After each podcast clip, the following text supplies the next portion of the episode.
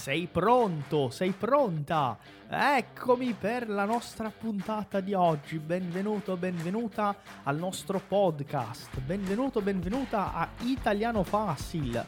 Sono Ronaldo Siliveri e oggi sono veramente molto contento di averti qui per questa puntata che sicuramente sarà molto interessante. Seja muito bem-vindo, muito bem-vinda a este episódio do Italiano Cast. Sou o professor Ronaldo Siliveri e vai ser um prazer acompanhar você nessa jornada rumo à fluência da língua italiana. Não vejo a hora de ter você junto com a gente aprendendo italiano. Então, vai maestro com o nosso episódio de hoje. A presto! Siamo in diretta, siamo in diretta ragazzi, buonasera, benvenuti alla nostra diretta di oggi, benvenuto, benvenuta alla nostra lezione di stasera una lezione di livello A1, A2, quindi livello principiante, ma non solo. Parleremo di alcuni verbi utili e parleremo anche dell'indicativo presente. Ma a cosa serve questo indicativo presente? Oggi sapremo, conosceremo, eh, impareremo un po' di questa struttura essenziale, soprattutto quando parliamo di azioni e di cose eh, appunto al presente, quindi la nostra routine per esempio, parleremo della nostra giornata e impareremo dei verbi eh, regolari e anche verbi irregolari. Conosceremo verbi utili per descrivere una giornata tipo, per esempio. Che cos'è una giornata tipo, Ronaldo? Tra poco vedremo. Buonasera, buonasera, siamo pronti per la nostra lezione. Ragazzi, l'audio è buono? Mi sentite bene? È meglio assicurarci che tutto funzioni bene e che tutto sta funzionando correttamente. Ottimo! Mi raccomando, ragazzi, questa è una lezione, è una lezione praticamente mh, mm, è un, un complemento della nostra unità numero 4. Ok? Quindi nella nostra unità numero 4 eh, impariamo diversi verbi, la coniugazione, le regole. In questa lezione abbiamo l'opportunità di ripassare alcuni di questi contenuti. Va bene? Quindi mi raccomando, prima di, ehm, di andare avanti con questa lezione ti consiglio di dare un'occhiata all'unità numero 4. Ottimo! Allora, iniziamo con la nostra frase di oggi. Una frase per riscaldare, una frase per preparare la nostra voce, la nostra pronuncia. Facciamo questa frase. Mm? Anche se ho una giornata piena, anche se ho una giornata piena, non perdo, non perdo la gioia ehm, dentro, no, non perdo la gioia di vivere. Mm? Vai, facciamo questa frase come un riscaldamento. Anche se ho una giornata piena, non perdo la gioia di vivere. Anche se ho una giornata piena, non perdo la gioia di vivere. Qui c'è un'espressione che mi piace molto e che normalmente non viene insegnata durante le lezioni, che è l'espressione anche se anche se. Mm? Anche se significa anche se qualcosa succede, mm? mesmo che, mesmo se algo aconteça. Quindi anche se piove, devo uscire. Anche se piove, devo uscire. Anche se fa freddo, anche se fa freddo, eh, devo andare al supermercato, devo andare al lavoro, per esempio.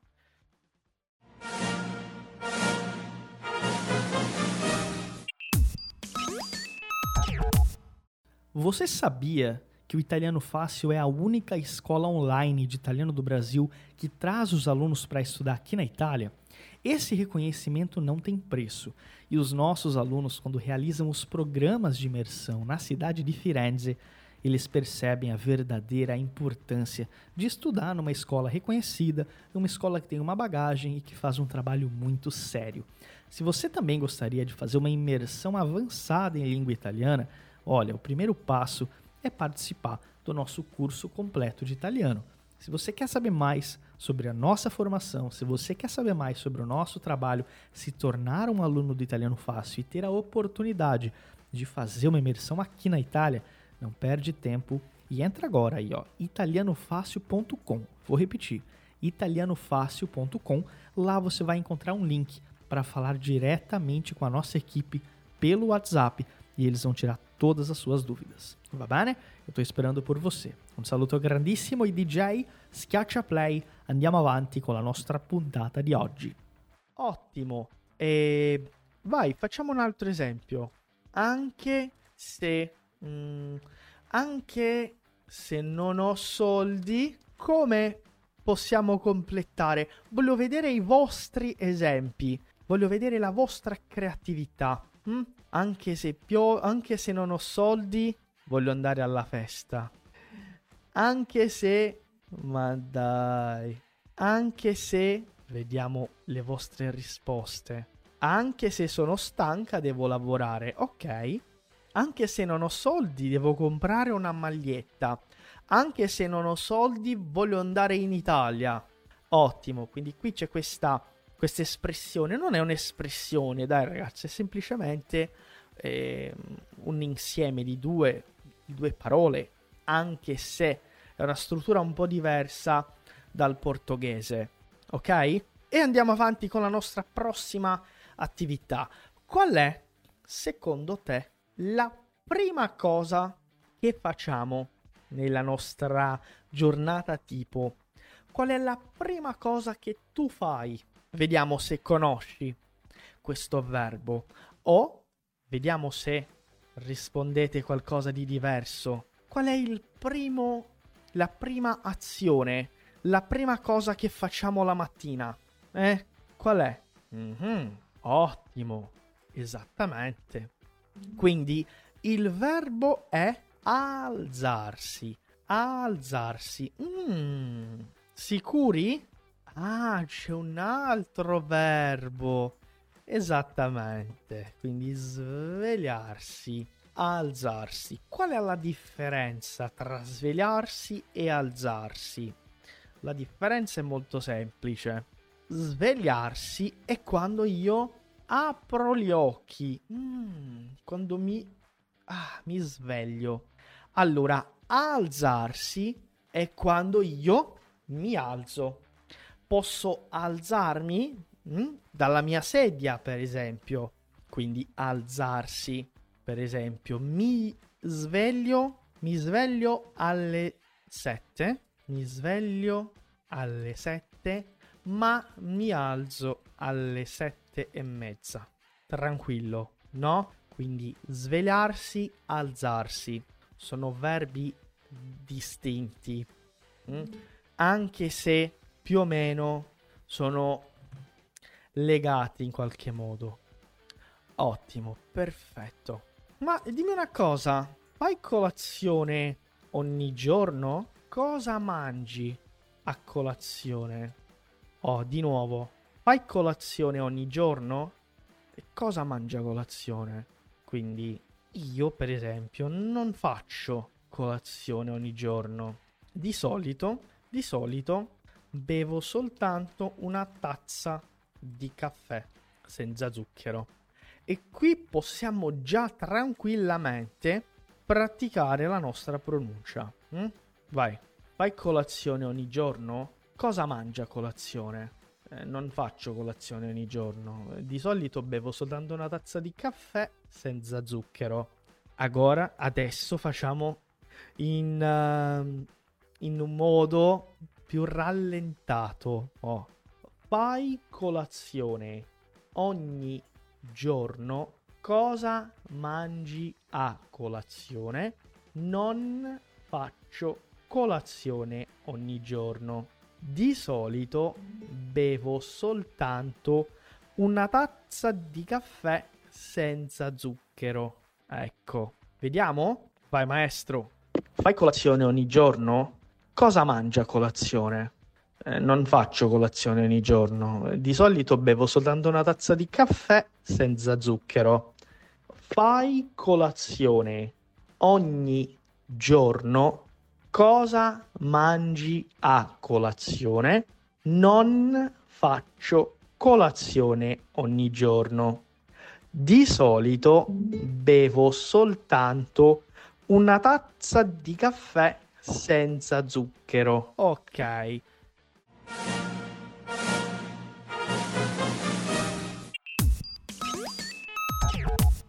Você já conhece a loja oficial do Italiano Fácil?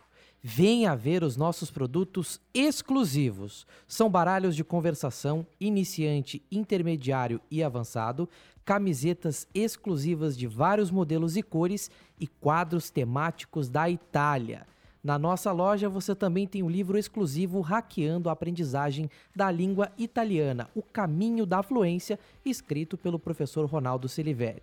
E tem uma novidade exclusiva para você ouvinte do Italiano Cast. É um cupom de desconto para você aproveitar em nossa loja. Acesse loja.italianofácil.com.br e use o cupom episódio 123 para ter 10% de desconto em toda a loja. É imperdível.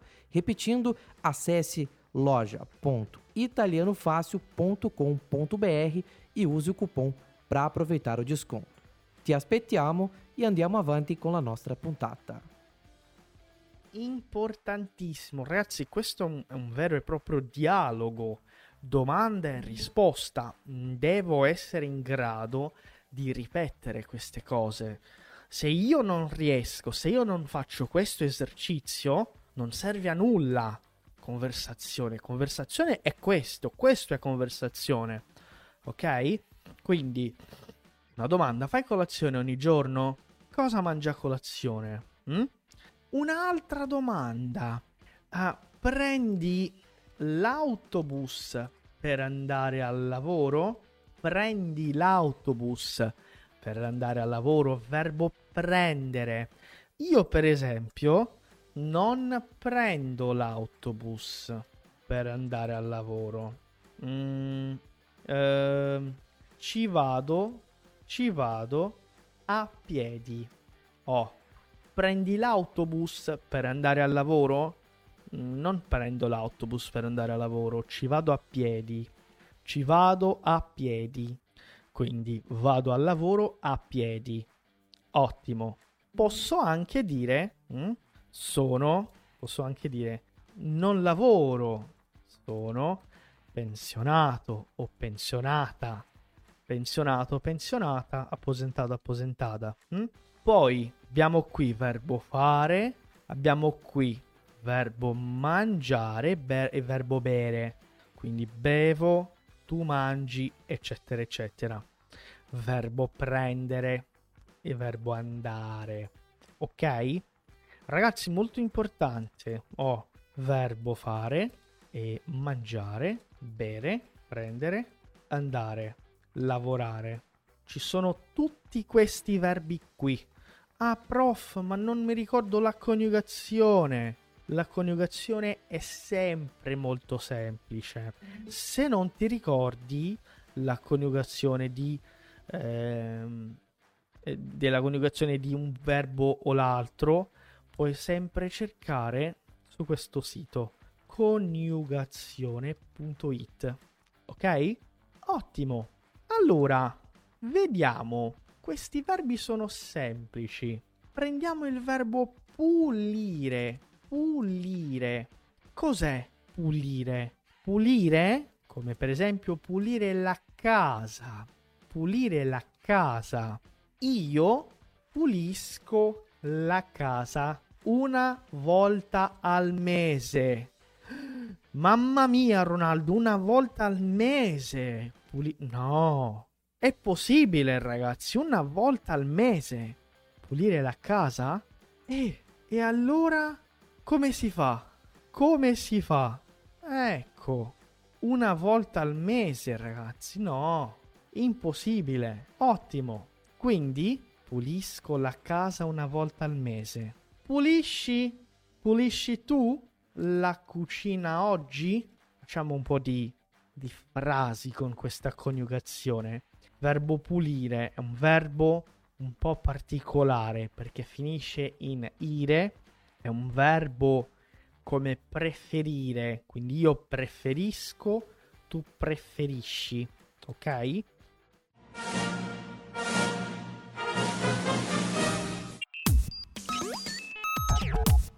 Ti piace la nostra puntata di oggi?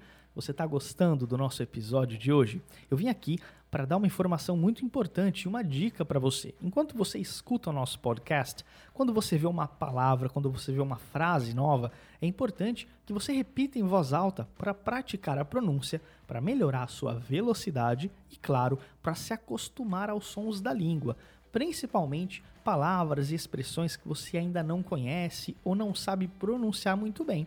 Então, ao longo do nosso episódio, não foque somente em escutar, mas também em verbalizar as expressões que você vai conhecendo durante a nossa aula. D'accordo?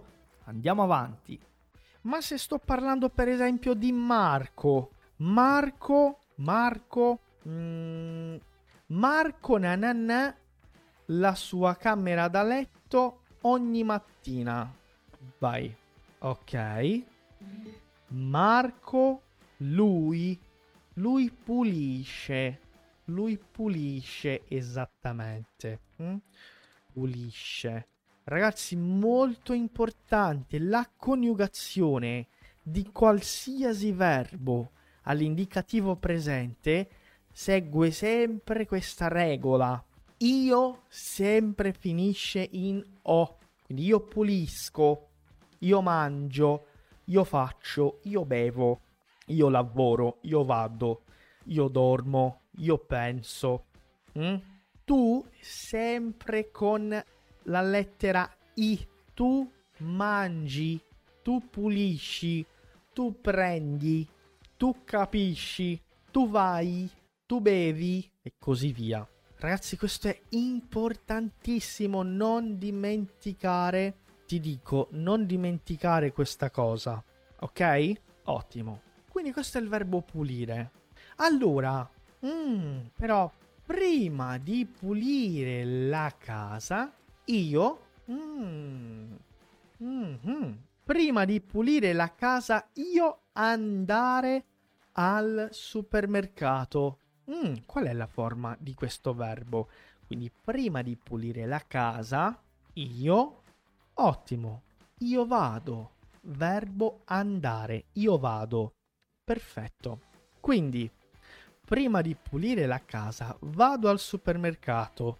Ogni mattina, per esempio, io e mia moglie, io e mia moglie, preparare una colazione abbondante con dei biscotti, delle brioche e caffè, cap- cappuccino, vabbè, caffè, latte e uova. Vabbè, una colazione un po' strana, devo dire. Vai, ogni mattina io e mia moglie prepa...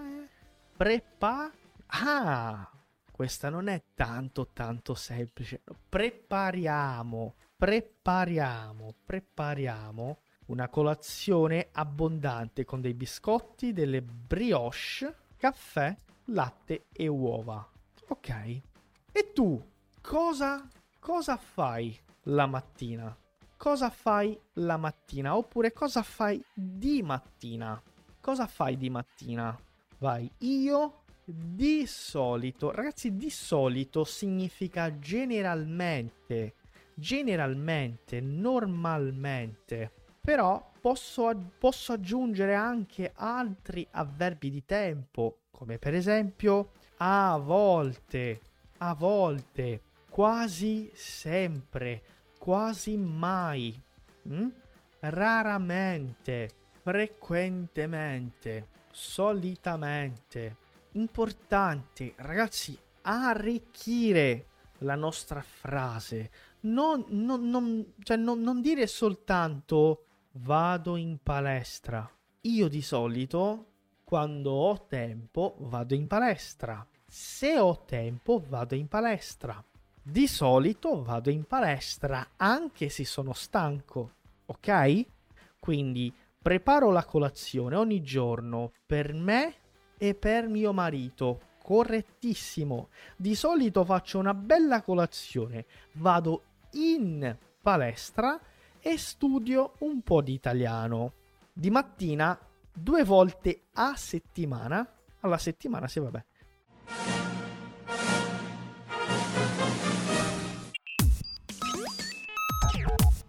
Tem uma dúvida muito importante. Você já viu a nossa página oficial no Instagram? Não?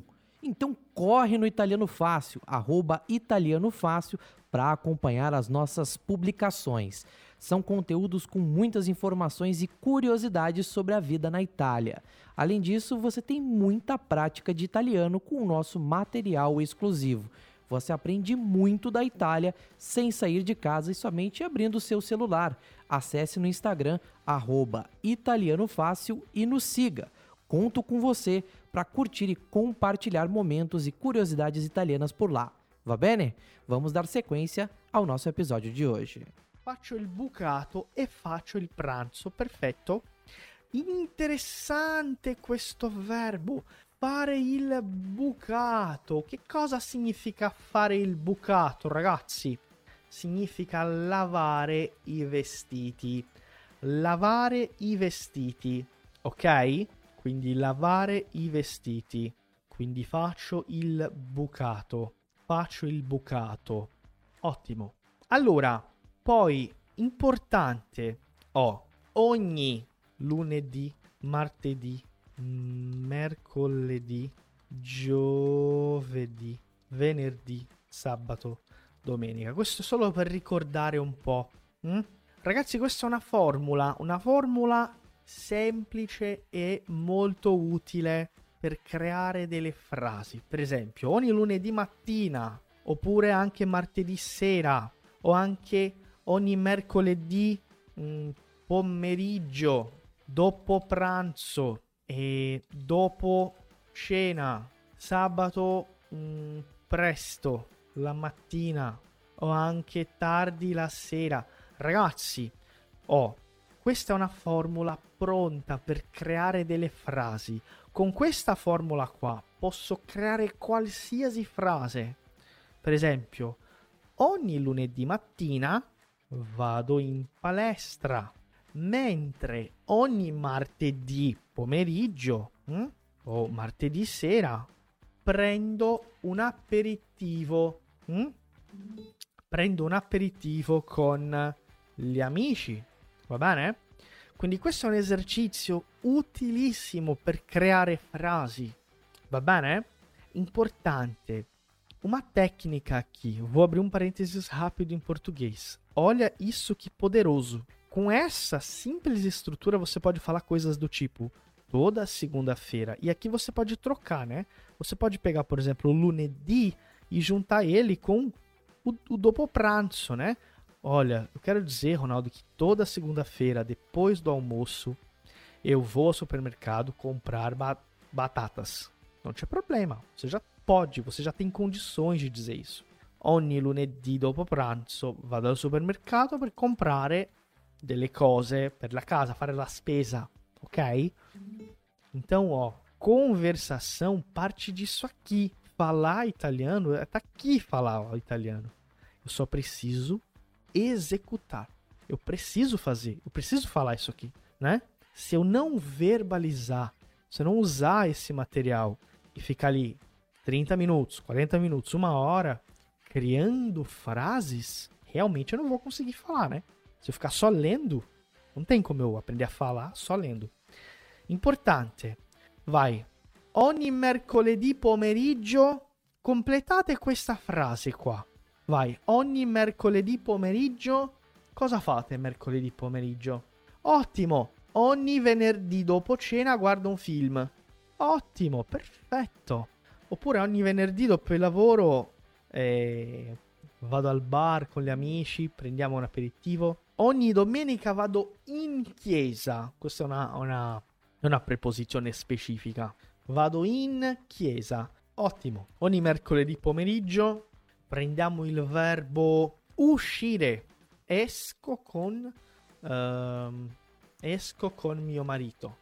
Uscire, uscire di casa. Ogni giovedì dopo pranzo, um, uh, vediamo, un verbo particolare. Uh, sistemo il mio ufficio. Sistemare. Sistemare significa porre in ordine, organizzare, sistemare. Ogni venerdì dopo cena uh, vado a ballare in discoteca. Ogni sabato presto la mattina uh, mi faccio la barba. Mi faccio la barba. Ogni domenica tardi la sera cerco di dormire presto. Ok? Ótimo. Agora eu vou deixar aqui um desafio para vocês. E esse exercício aqui é um dos exercícios que eu considero os mais poderosos para você dominar verbos, dominar comunicação. Né? Dominar verbo não porque dominar a conjugação de verbo nem professor precisa, né? Porque tem, tem conjugador online. Ninguém quer aprender verbo. Eu quero aprender a, a falar, né? Mas agora o que, que eu faço? Ó? Aqui, normalmente, a gente aprende uma fórmula básica. Aqui eu estou falando de, de mim, né? Io vado in palestra, io prendo un aperitivo, io esco, io pranzo. No, io sistemo, io vado, io mi faccio la barba, io cerco todos esses verbos estão conjugados para io. Se você quer realmente dominar a comunicação, o que, que você vai fazer? Você vai pegar todas essas frases e você vai transformar ela para os outros pronomes pessoais. Tu, lui, lei, noi, voi, loro. Falando de você. Toda segunda-feira de manhã você faz. Nananana, trocando o verbo que está aqui para o verbo na segunda pessoa. E depois na terceira pessoa, e depois na quarta pessoa. Na quarta pessoa não, não tem quarta pessoa. Me empolguei. Na primeira pessoa do plural, na segunda pessoa do plural. Isso é um truque, tá? Então, é isso que tem que ser feito. Ok? Ottimo. Allora, la mia giornata tipo è così. Mm? Quindi la mia giornata tipo. La mia giornata tipo è questa. Mm? mi alzo verso mm, le 7, eh, mi lavo, mi lavo i denti soprattutto, prendo un caffè normalmente senza zucchero, cioè la mattina non mi piace il caffè con, eh, non mi piace il caffè con zucchero mai, però la mattina non mi piace mangiare, di solito non ho fame la mattina. Dopodiché uh, scendo, uh, mi vesto, vado in ufficio eh, preparo tutto per iniziare la giornata, controllo un po' la mia agenda se c'è qualcosa di importante da fare. Ehm, cioè, mi organizzo per le, per le, cose più importanti della giornata, dopodiché eh, ovviamente facciamo un piccolo meeting, cioè una riunione di inizio giornata con i nostri dipendenti, eh, parliamo per 10-15 minuti, verso le nove e mezza siamo tutti pronti, eh, già iniziato a lavorare e praticamente spendo la mattina o con delle lezioni, faccio delle lezioni private o anche qualche riunione. Mm? Eh, quindi faccio qualche riunione verso mezzogiorno, mezzogiorno eh, 30 eh, mi fermo, pranzo 40-45 minuti di pausa torno al lavoro, ho sempre delle lezioni uh, verso l'una, verso le due di pomeriggio, quindi non ho tanto tempo di pausa pranzo, però prima di iniziare la lezione devo per forza sempre prendere un caffè. Il caffè è d'obbligo durante la mattina e subito dopo pranzo, è una cosa che mm, cioè, mi piace moltissimo. Poi nel pomeriggio faccio ancora delle lezioni, qualche altra riunione, uh, organizzo delle cose con la mia squadra e mi preparo per uh, la lezione dal vivo, la lezione in diretta, che di solito è alle, alle 8 ora brasiliana. Dopo la lezione in diretta ceno, mangio qualcosa, se non ho voglia di cucinare ordino qualcosa e cioè, ho chiedo a Diana di preparare qualcosa, ceniamo insieme, prendiamo un bicchiere di vino e vado a letto verso, verso mezzanotte. Ok ragazzi, quindi questa è la mia giornata. Importante, uma outra técnica legal. Tudo isso que eu falei, depois que a aula acabar amanhã, que a aula estiver na plataforma, quando você assistir a aula de novo, vai aparecer aqui embaixo, ó, a legenda da aula. Legal, né? Vai aparecer aqui embaixo. Você tem a possibilidade de ouvir tudo que eu falei em italiano com a legenda aqui. Então, ó, você pode praticar com o que eu disse. D'accordo? È stato un piacere enorme averti qui con noi per un'altra puntata del nostro podcast ufficiale. Ci vediamo in un'altra puntata. Grazie mille e a presto. Foi um prazer enorme receber você para mais um episódio do nosso podcast aqui do Italiano Fácil. Eu espero ver você em mais um episódio em uma próxima puntata. Muito obrigado, grazie mille e até a próxima.